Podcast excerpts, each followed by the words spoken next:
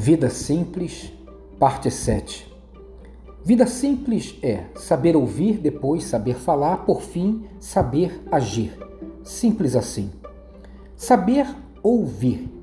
Tenhamos em mente que o caminho do insensato parece-lhe justo, mas o sábio ouve os conselhos. Provérbios 12, 15.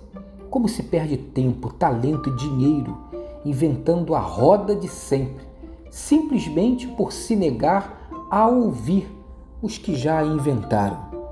Tem muita gente perdendo tempo ainda tentando descobrir a lâmpada a carvão.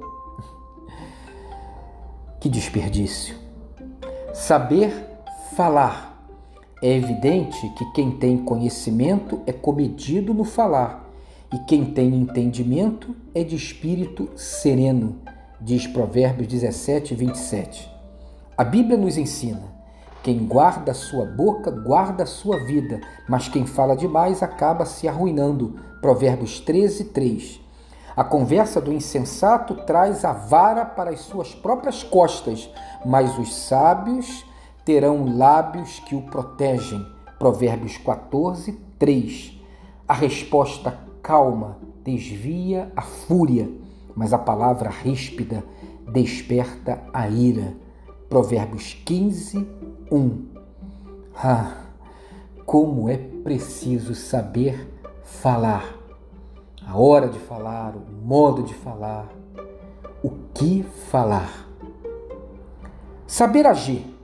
Fique claro que quem examina cada questão com cuidado prospera, e feliz é aquele que confia no Senhor. Provérbios 16, 20.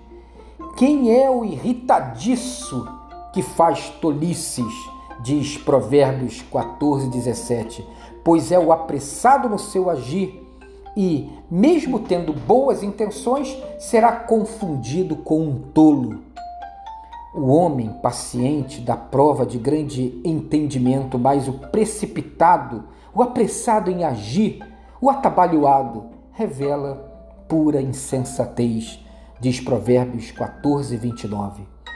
Quem examina cada questão tem paciência para esperar o tempo certo de agir e, quando chega a hora, age com firmeza e consciência, age inteiro naquilo que quer fazer.